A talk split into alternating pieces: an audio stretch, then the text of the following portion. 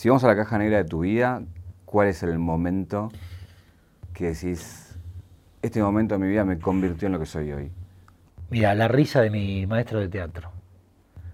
En la primer clase de taller de teatro que caí en la escuela secundaria a la que iba, me acuerdo que teníamos que hacer este, una escena con, tres pibes y había uno que era muy grandote, era muy malo, y me agarra antes de, entrar y me dice, mira, vos vas a ser de puto. ¿Entendés? Le digo, bueno, está bien. Entonces yo, yo eh, entro y digo, hola, permiso, no sé qué, y pongo la voz más de, una manera, suelto toda mi femenidad y la pongo ahí. Y el maestro de teatro dijo, bien, qué bueno, ta, ta, ta. Y ahí dije, esto es lo mío. Aquí está. Un viaje, un viaje. Una vida, un recorrido. Una reconstrucción. Caja negra. Caja negra. Todo queda registrado en la memoria. Lo primero que se conoce bien de, vos, más allá de estos papeles más chicos, en Naranja y Media creo que era Naranja y Media, el, sí. el, programa, eh, fue, fue Ocupas, ¿no? Eh, yo no, me imaginé, no me imagino qué sería de Ocupa si fuera hoy, si saldría hoy, hoy al aire, en el sentido de, de la cultura meme, de, de, los recortes que daría, de que habría todo, que en ese momento lo hubo, pero sin internet, sin computadoras, Sí, sí, básicamente sin celulares, sin, celulares. sin fotos, sin, sin nada. Sí. Que de alguna este manera lo, rescató después si lo hay, se sigue, sigue habiendo, digo, pero hoy quizás sería otra cosa totalmente distinta. es un programa que yo creo que resiste el paso del tiempo. totalmente. Es una especie de clásico, ¿no? Está mal que yo lo diga porque soy uno de los protagonistas, pero, pero la síntesis que logró ahí Bruno Stañaro la síntesis de su pluma, que es tan virtuosa y tan brillante, con, su donde pone la cámara Bruno no la pone nadie. Eh, y eso quedó muy claro ahí, ¿no? Eh, un artista extraordinario, Bruno Estañaro. Lo que logró con Ocupas, repito, para mí es un clásico y resiste el paso del tiempo.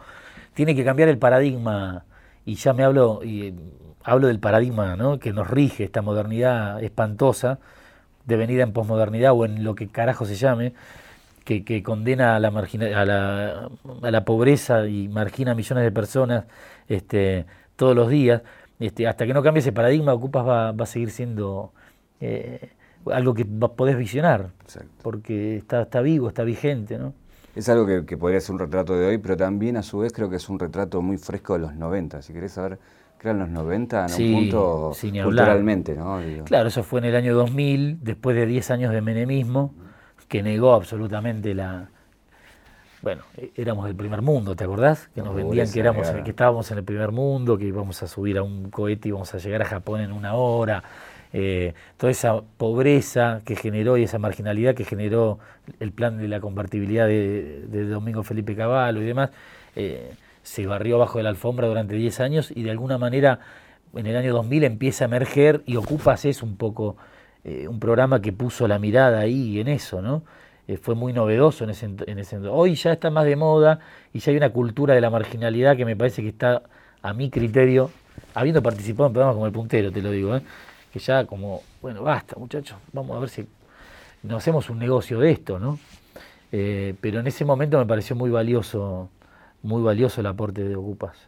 Hay, a mí, y te lo digo eh, era muy fan del programa. La única vez que la televisión me hizo poner la piel de gallina fue la escena de, del rosquete. Pero no por, machista, sino por la violación en sí. Sí, sí, eh, No sé si vos te diste cuenta de lo que generó eso en ese momento. Está tan bien narrada esa escena. Me acuerdo, me acuerdo como si fuese hoy que la filmamos dos veces. O sea, perdimos dos días enteros para filmar esa escena. Se filmaba toda esa escena en un día y Bruno no estaba convencido y tuvimos que ir de vuelta. Yo me acuerdo eh, los comentarios, ni bien salió, de gente, este, claro, gente con pesadillas, porque estaba tan bien narrada. Era, ah, hola, ¿qué tal? ¿Cómo estás? Che, ¿este es tu agua? Sí, a ver. Te la toman, te la sacan, de golpe se siente uno ahí, la salida está allá, te cortaron el paso para escaparte, te cierran la ventana, llega otra persona más, se pone por ahí, se te arrima otro y eso sostenido, todas esas puertas que se van cerrando ¿no? y van acorralando a este, a este pobre Ricardo eh, durante 15 minutos. puedo decir, por favor, basta, no, no, sí, no, sí, ¿qué va a pasar? No va a pasar, nadie dice nada, hasta que efectivamente es, vas a abrir el libro en la página número 7 ahora, vení. No, ¿por qué? Porque sí, pues sos terrible pelotudo, hermano. Uh, qué bien narrada, qué bien narrada esa escena. Ahí está la maestría de Bruno Estañaro, más allá de las actuaciones de estos muchachos que eran brillantes, ¿no? No, por eso digo, ahí es donde... Te voy a devolver el agua. Te por favor, porque ya me estaba asfixiando. Sí, sí, sí, yo te la gota. Estaba ya estaba transpirando. eh, no, eh, en el sentido de que, que traspasaba la, la, pantalla eso. Eh, ¿qué, ¿qué, puedes contar? Cosas que hoy ya lo puedes contar. A 20 años, digo, que decís... Eh, porque yo sé que hay muchos fans... Como fue un programa de culto muy, muy importante, que vos decís, no, pasó esto, alguna anécdota, algo que esté dando vueltas. Eh, ¿Qué puede ser? Que cada vez que se juntan o ves alguno de, ellos, te, se comenta, ¿no? Tantas cosas pasaron. Trabajamos en condiciones bastante límites, ¿no? en un programa de guerrilla, lugares límites. Había una escena donde tenía que correr, pues salía a afanar a, un tipo por primera vez, cuando me estaban enseñando cómo robar, este boludo que era Ricardo Riganti. Este, eh, y me acuerdo que nos tiramos por Parque Les Ama, así, a correr a un tipo ya yéndonos hacia la boca. Y yo iba con el arma en la mano y eran las 3 de la mañana eh, en el barrio de La Boca, en el año 2000. Eh, y yo corriendo, dale, frena, frena, ta, ta. Y yo iba con, con, el, con el chumbo en la mano y de golpe se cruzan dos autos así, plum. Tira el arma que te matamos, era la policía, claro, hermano.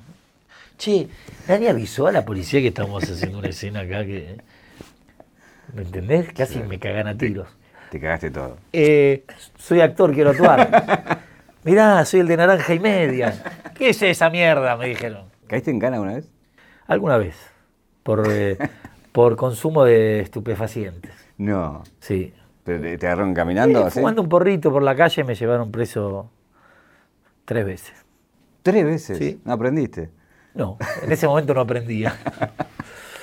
Eh, ¿Qué es lo primero grosso que pegas en cine?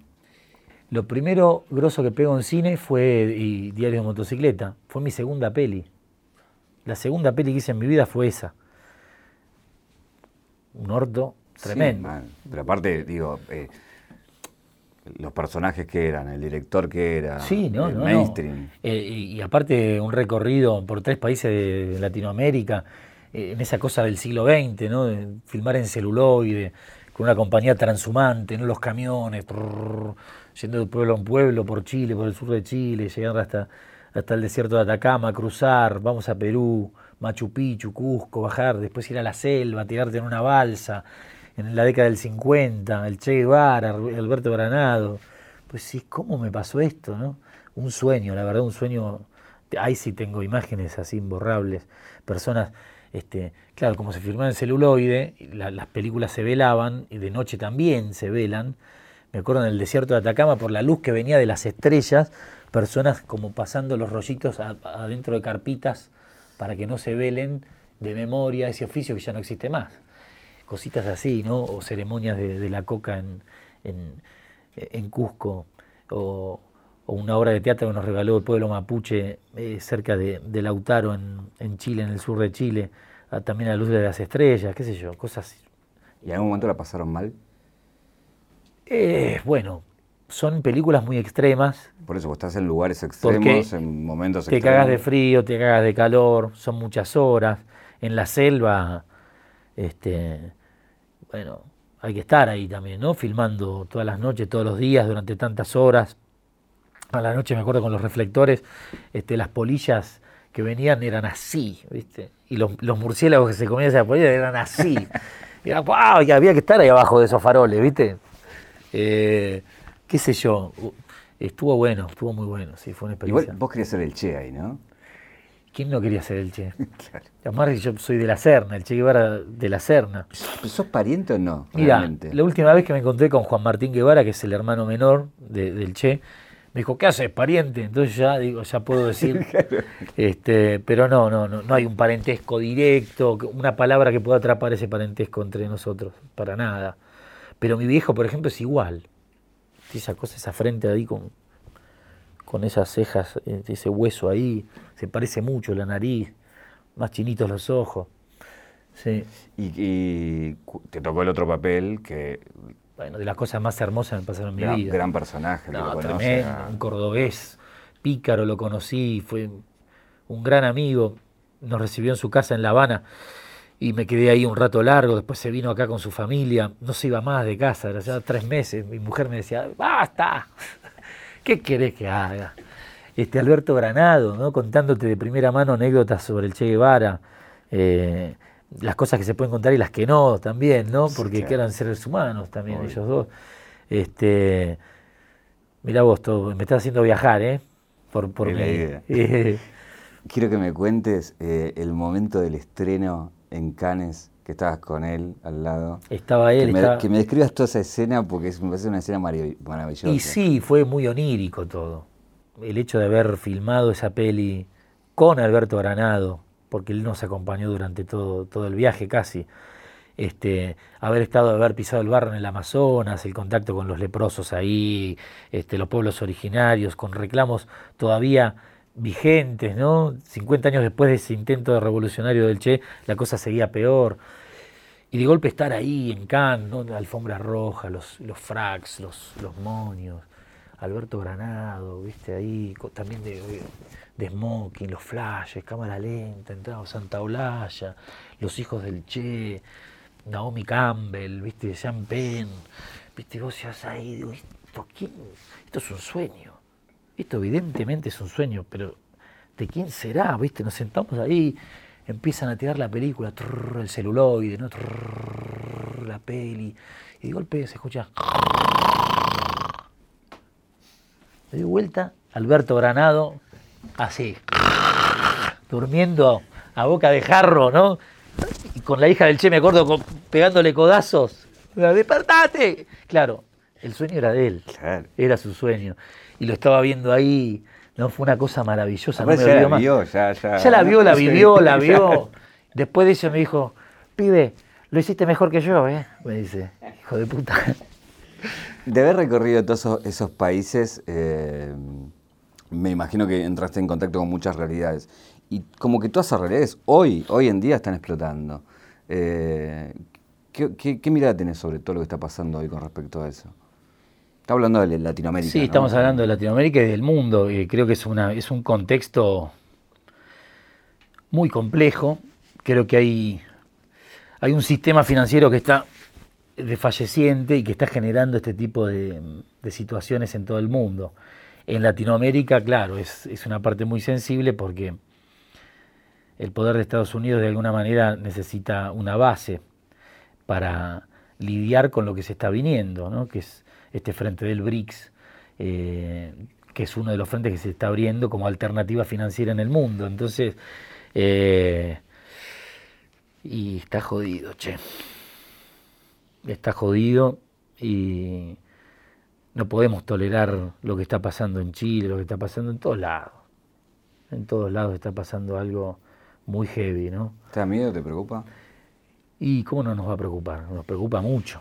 Nosotros tuvimos la suerte de, poder hacer este proceso democráticamente, pero bueno, hay que ver qué pasa ahora también, o sea, hay que estar muy, muy en eje eh, y hay que pedir a lo más profundo este, que la cosa no pase a mayores, porque es verdaderamente preocupante, verdaderamente preocupante lo de Bolivia, lo de Chile, lo de... Está, está muy jodido, o sea, muertos, desapariciones, de vuelta, torturas, ya está, ¿no? Basta. Registro 953. Muy poca gente puede ser San Martín, el Papa Francisco o el amigo del Che, entre otros. Rodrigo de la Serna puede ser eso y mucho más. Puede ir del culata de un puntero a un arquero secuestrado, o de un ladrón sin experiencia en ocupas a uno experimentado en la casa de papel. Para Rodrigo es un juego. Por eso juega en toda la cancha y sale ganando.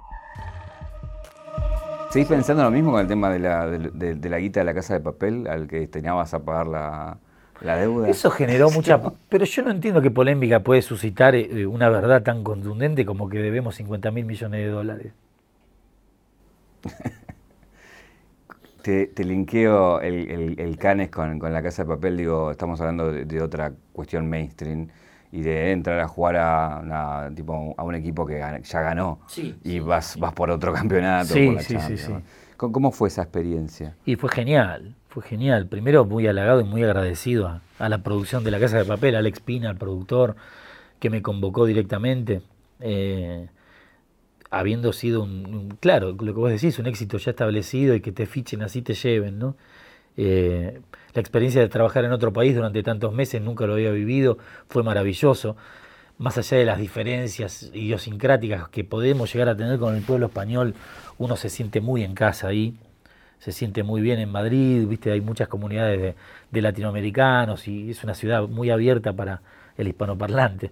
Eh, y, sobre todo me sorprendió la generosidad con la que me recibieron mis compañeros y compañeras, que no tendría por qué haber sido así tan naturalmente. Eh, podría haber habido cierto recelo ¿no? en esta profesión que es tan, es tan típico de esta profesión, ¿no? Ah, viene este de otro lado, nosotros hicimos el esfuerzo, ahora somos exitosos y ahora viene acá, ¿qué pasa? No, eso no pasó. Fueron muy generosos, generosas conmigo, me trataron como uno más inmediatamente. Me, sorprendió mucho ese cariño eh, que tuvieron para conmigo. A mí lo que me, llamó la atención de la Casa de Papel fue eh, cuando te vi actuar, que, para mí creaste otro tipo de registro o sea, me, impactó.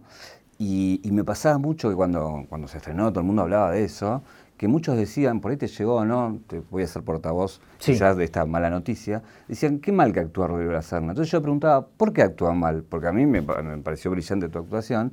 Me decía, porque me hizo enojar mucho. Entonces actuó bárbaro, yo le decía. Es un personaje muy difícil, muy polémico, que carga, está puesto muy hábilmente, ahí me parece, por los productores, que además de conocimientos dramatúrgicos son comunicadores sociales y saben muy bien la polémica que iba a suscitar un personaje como este en este contexto, en esta coyuntura, ¿no? Un, hombre con una misoginia tan recalcitrante y tan repugnante eh, iba a generar este tipo de odios también. Pero sin embargo, los que lo odian tanto a, Palermo y las que lo odian, eh, no pueden negar que es una persona que está partida, que tiene una tragedia, es portante de una tragedia muy honda, que esa misoginia es patológica, evidentemente, que algo le pasó ahí con su mamá, muchachos, o sea, ¿de dónde viene eso? Este, eh, sin justificar, por supuesto, ninguna de sus actitudes eh, eh, misóginas, pero y que está partido, o sea, está partido al medio por el amor no correspondido de Berlín y, y que es un hombre que le cuesta hasta asumir su condición gay. Entonces, pobre muchacho, está muy conflictuado, es patético, ese patetismo que tiene Palermo, este, de alguna manera yo me encargué de, que, de recargarlo para, para denunciar también el patetismo de, lo que es ser misógino. No, y también es algo patético. Eh, estos, estos temas universales, ¿no? Lo, que cuesta el amor o lo que cuesta lo que realmente uno es y, esa resistencia ahí en el medio de no, no dejar escapar eso, ¿no? Y hay un montón de, gente que uno conoce que, es, Totalmente, que, que todavía no pueden abrirse a lo que son y, y, es tremendo eso, eso sí que es un paradigma este, que hay que romper de una vez por todas, porque te este, condiciona y limita la vida de, millones de personas también. ¿A qué le dijiste que no, que después fue algo como muy conocido, exitoso, que le fue bien? Nunca me, nunca me, arrepentí de las decisiones que tomé, siempre las decisiones que tomé fueron como consultadas con el corazón y la cabeza. No, no, no me arrepiento de ninguna, ninguna decisión. Igual no te pregunté si te arrepentías. Eh, eh, no, ¿cuál fue la pregunta entonces? Sí, había algo que dijiste que no, que después se hizo... Ah, que se hizo, se hizo verano del 98. Era tuyo. Sí, era para mí. Y yo fui a hacer Eso no se hacen. Ay, mira. Que era otro programa que la pasé muy bien. Claro la pregunta del arrepentimiento de si te arrepentí no haber agarrado 50 mil dólares de Nike. Eso ah, eso sí, puede ser que en algún momento me haya arrepentido. No. pero también era un contexto, digo, no, justo ahora vienen. Hubiesen venido un cacho antes, un cacho después. Justo ahora con el Che Guevara vienen a ofrecerme esto. Perversos. ¿Cuál es la diferencia? Métanselos en el culo. ¿Cuál es la diferencia entre el Che Guevara y San Martín? Este, y el contexto eh, el social histórico y que mm, San Martín de alguna manera este, hay que reconocerlo. Este, en su paso a Perú recibió el apoyo logístico de, de, parte de, sí, de la Armada inglesa. La patriada grosa fue este, en Chile la hicimos solos. Ahora, el plan continental ese, y ahí recibimos un poco de ayuda externa. Este, y el Che Guevara se, lanzó solo. Algo así sí, hicimos, estoy, siento, estoy hablando con San Martín. Lo hicimos solo como pueblo. no, no, pues es lo que pasa cuando quieren borrar la historia de nuestro país. Nuestro país tiene dos epopeyas, tres te diría epopeyas, muy, muy eh, fundamentales en la historia moderna de la humanidad. Este, tres veces imperios quisieron este, doblegarnos y tres veces resistimos. Me refiero a las invasiones inglesas, me refiero al cruce de los Andes y después a la vuelta obligado. Entonces, si vos negás y borrás esa historia, eh, pueden venir y hacer lo que quieran con vos, con tu destino, con tus semejantes. Entonces, me parece importante tener claro que este pueblo logró esas tres epopeyas por sí mismo, ¿no? Eh, San Martín, Rosas y otras más. Este, esto es así, es una realidad. Ahí sí fuiste el uno, fuiste San Martín. Fui San Martín, ahí sí. Muy poca gente puede decir eso. Fui San Martín por un ratito y un momento casi me lo creo. ¿eh? Qué lindo que fue esa arenga ahí. Contame de esa arenga. Esa arenga fue tremenda. memoria Era genial porque yo eh, tenía un cuadro, el único daguerrotipo de San Martín que, que le sacaron, este, el, director Leandro Piña me lo amplió y lo, y lo, tenía así, ¿no? Y lo puse en un cuadro y me lo llevé a San Juan para filmar la peli y le prendía velas todas las noches. ¿Viste? Onda? Me iba a dormir y estaba ahí con las velitas de noche en el campo, ¿no? en la precordillera, en una casa antigua y eso te ayuda a ir metiéndote, viste, en el personaje, en, la historia, en el social histórico, era una casa colonial, me acuerdo. Este, eh, le pedía permiso, ¿no? Para interpretarlo, de alguna manera. Este, las cosas que uno hace para intentar aproximarse a figuras tan, tan hondas y tan, tan importantes. La noche previa a, hacer la escena de la arenga todavía no teníamos muy claro cuál era el texto. Y yo sentía de verdad que estábamos como en el cuartel general con, el director, los técnicos, qué vamos a hacer, a ver qué estrategia hacemos en este, en este discurso tan importante. Y escribimos de puño y letra con el director en esa casa colonial, me acuerdo en San Juan, esa, ese texto. Y al otro día, a la mañana tempranito, bueno, vamos arriba. estaban todos los extras, 500 extras ahí, de punta en blanco, con los botoncitos, las, las banderas del vientito. Y yo me subí al caballo, me puse el sombrero y bueno, tenía que hacer San Martín. y tirar ese discurso ahí ante la mirada de ellos. Me acuerdo que estaba Tristan Bauer también, eh, que fue el que me convocó esa película, a quien le voy a estar agradecido toda la vida este, por convocarme a ese proyecto. Y, puta, me cagué en las patas. estaba todo, toda la gente, toda la directiva de, de la película, del canal Encuentro, del canal 7 y bueno, nada, salió ahí el trueno de, ese texto eh, y fue de las experiencias más intensas. Me acuerdo que me salían chispas de acá, de la nuca, de la fuerza que estaba haciendo y de, la energía que sentí en ese momento. Todo son tus espaldas, digo. En ese momento, cinco minutos. Por eso ahí decís, mirá lo que hizo este tipo, ¿no? Ponerse a la cabeza de la vanguardia de, de eso. Un alquimista de pueblos, un tipo que llegó al municipio o gobernación más periférico del planeta y lo dio vuelta hizo eh, los primeros talleres este, industriales del país fueron estuvieron ahí eh, las primeras plazas o sea pobló le dio un, valor espiritual a ese pueblo que pudo transformarse en ejército cruzó los Andes por siete pasos distintos en un rango de acción de mil kilómetros sin celulares sin GPS este, todo perfectamente sincronizado todo eso descansó en la cabeza y en los hombros de un solo de un solo hombre ¿no?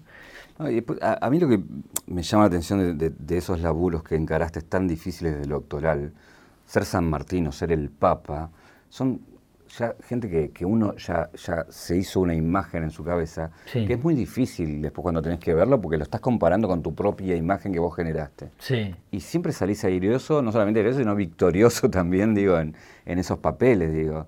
Eh, me imagino que te, te, te debe llevar mucha responsabilidad a la hora de encararlos y decir, sí voy, y te debe pasar por el cuerpo cuando decís encaro esto. Y, sí, hay algo de inconsciencia también. Este, si te puedes a pensarlo mucho, sí, no, para, no, es muy difícil.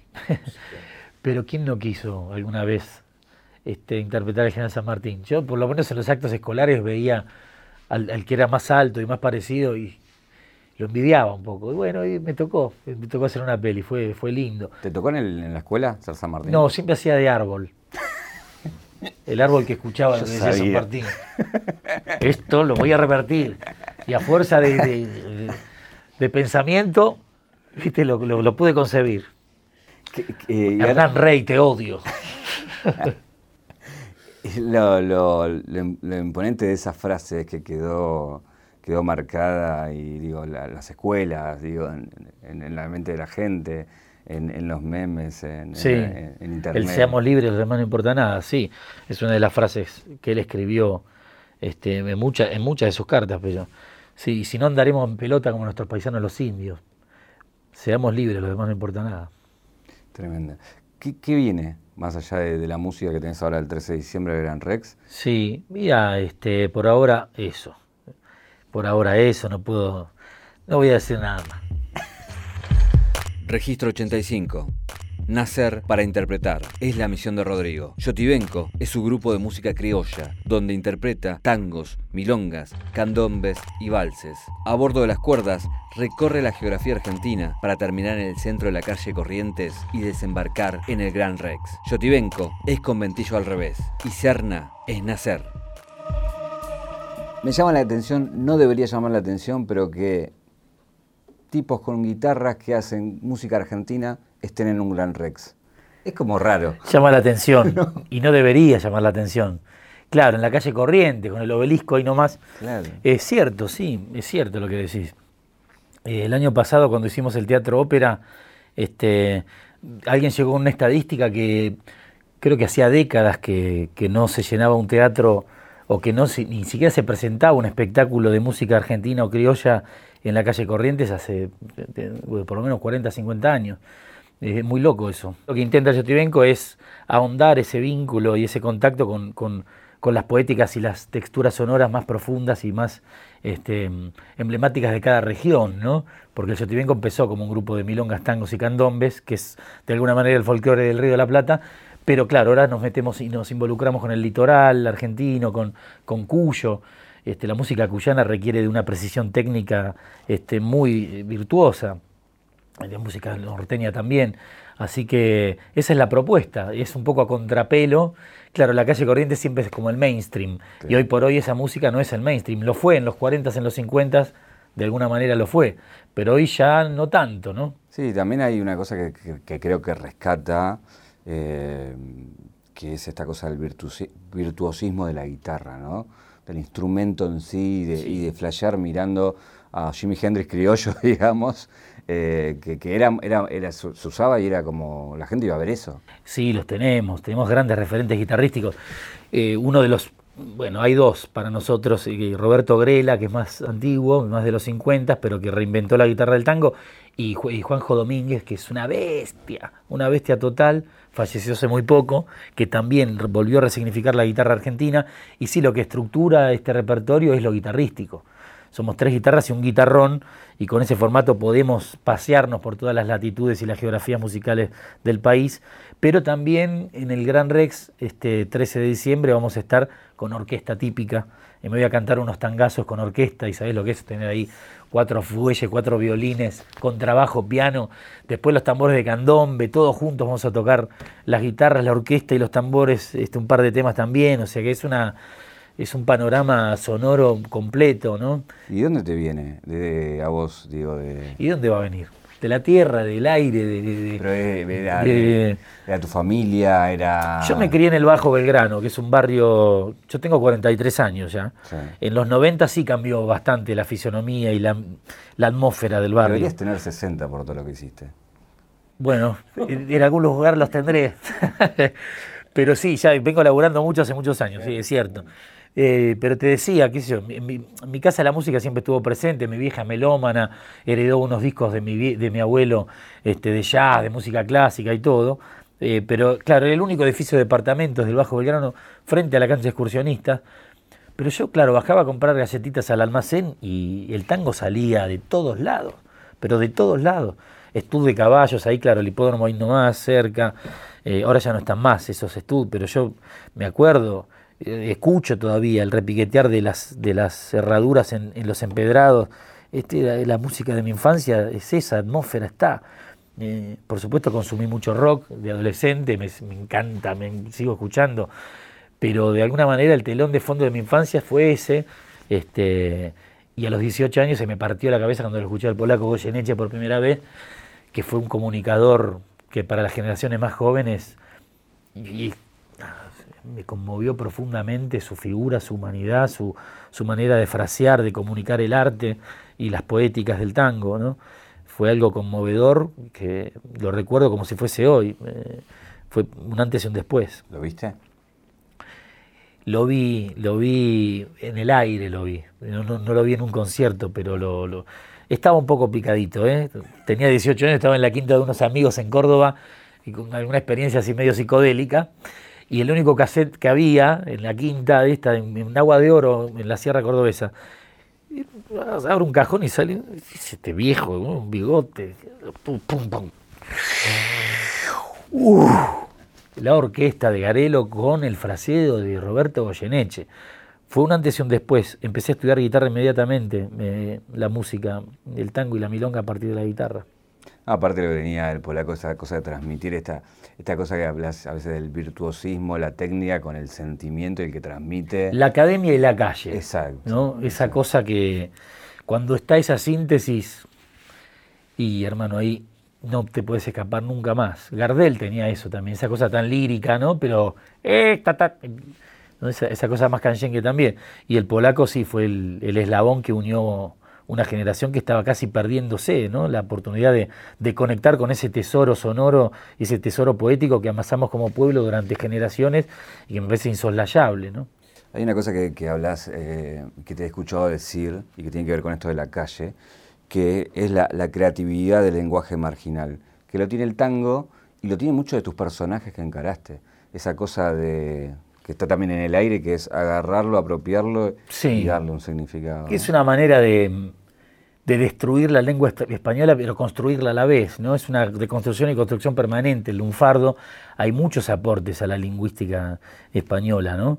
Este, maravilloso cómo se mueve el lenguaje, cómo, cómo atrapa conceptos en palabras este, rápidamente para, para, el entendimiento de todos y todas. Eh, y sí, pero también tiene a Mansi, también tiene a, Castillo, sé yo, tiene, tenés unos poetas muy elevados en el tango también. No solo es esa cosa lunfarda y canchengue, ¿no? Este, la lengua española también sobrevive ahí en esas líricas. Si vamos a la caja negra de tu vida, ¿cuál es el momento que decís, este momento de mi vida me convirtió en lo que soy hoy?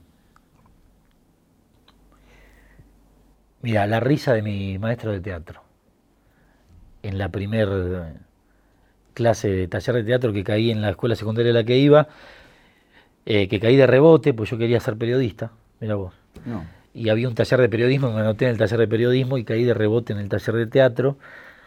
Sin saberlo, yo ya era un actor, porque muy fomentado por mi familia, muy imitador y era un tipo muy inquieto, pero me acuerdo que teníamos que hacer este, una escena con, tres pibes y había uno que era muy grandote, era muy malo, y me agarra antes de, de entrar y me dice, mira, vos vas a ser de puto. ¿Entendés? Digo, bueno, está bien. Entonces yo, yo eh, entro y digo, hola, permiso, no sé qué, y pongo la voz más de, una manera, suelto toda mi femenidad y la pongo ahí. Y el maestro de teatro dijo, bien, qué bueno, ta, ta, ta. Y ahí dije, esto es lo mío. Acá está. El vínculo que estreché con Alejandro Oliva, que era un tipo que me, me ayudó a extender mi infancia un poco más en la adolescencia, que tan dolorosa para muchos fue, dolorosa para mí lo fue, este, me ayudó a extender ese patio de la infancia mucho más hasta hoy en día, digo, porque yo sigo jugando como un niño cuando, cuando actúo. Este, eso fue definitivamente una frontera, esa fue la caja negra, la memoria de esa risa, esa resonación en, estridente en, la, en las paredes del aula cuando yo tenía mucho miedo por lo que me acababa de pasar. Este, fue liberadora esa risa para mí, fue, y aparte me condujo hacia, hacia el mundo de la actuación de una manera así muy, muy agradable. Eh, eh, es verdad eso de, este juego de, mentiras que es eh, la actuación, ¿no? Que todos jugamos ese juego, el que lo hace y el que lo mira, digo. Sí, esas convenciones, ¿no? Que, están establecidas, sí. Mm, me queda la duda que hubiese sido de tu vida si fueses periodista. ¿Dónde te veías? ¿Con qué serías hoy, poner? no sé. Qué buena pregunta, ¿eh? no sé. Me gusta, tal vez sería como vos, pues hiciste una hermosa entrevista. Gracias. A vos. Eh, apostando a que hacía una hermosa entrevista, eh, o una entrevista en la cual te sientas cómodo, me la voy a jugar toda. Sí. Me la voy a jugar toda, pero porque yo creo que es un placer que, sería para la gente, no, no, no para mí, de un personaje que, que ha calado muy hondo, que ya sabes cuál es. Que imagino que. Pasa que tenés tantos que por ahí me mirás con esa cara de cuál puede ser. ¿Qué es Lombardo? Sí. ¿No? El Lombardo es como. Ya lo que te decía, que quizás lo que hubiese pasado con Ocupa ya más cercano en el tiempo, está todo el tiempo. Eh, todo el tiempo circula, te lo cruzás, o en Twitter, o, en Facebook, o, en distintos lugares. ¿Qué significó para vos e, ese personaje? Fue un fue el patio de juegos de un momento así muy, muy doloroso en mi vida. Este, y, pude, a partir de ese personaje pude liberar un montón de cosas. Eh, fue muy divertido para mí. Tenía una impunidad total ese, ese rol, porque oscilaba entre un salvajismo así tremendo a una ternura infinita. Este, esa lealtad hacia su, hacia su líder político y el amor que sentía por la Pochi, qué sé yo. Este, fue de los personajes donde pude volcar más la comicidad y, de las cosas más lindas que me pasaron en mi vida profesional, sin lugar a dudas. Me digo que me arriesgaba por esto, porque quería darte esto. ¡Uh, qué grande! Los anteojos de Lombardito. ¿Le puedo preguntar a Lombardo quién es Lombardo? Es un secreto, amigo. Lombardo es un sentimiento. Hace mucho que no lo hago, hijo de puta. Son como 12 años ya que pasaron, no, 8. Pero, pero te lo traté de hacer. Gracias. Te agradezco ¿eh? un montón. Nos vemos, amigo. Escucha, la última pregunta que te quiero hacer es si te. Si, si hay una pregunta que no te hice en esta entrevista que te hubiese gustado que te haga. ¿Cuál es ese secreto que tenés ahí adentro que no podés largar? Eh, eso que le dio sentido a tu vida, ese secreto tan profundo que tenés, ¿cuál es? Eso tenés que preguntarme. Gracias.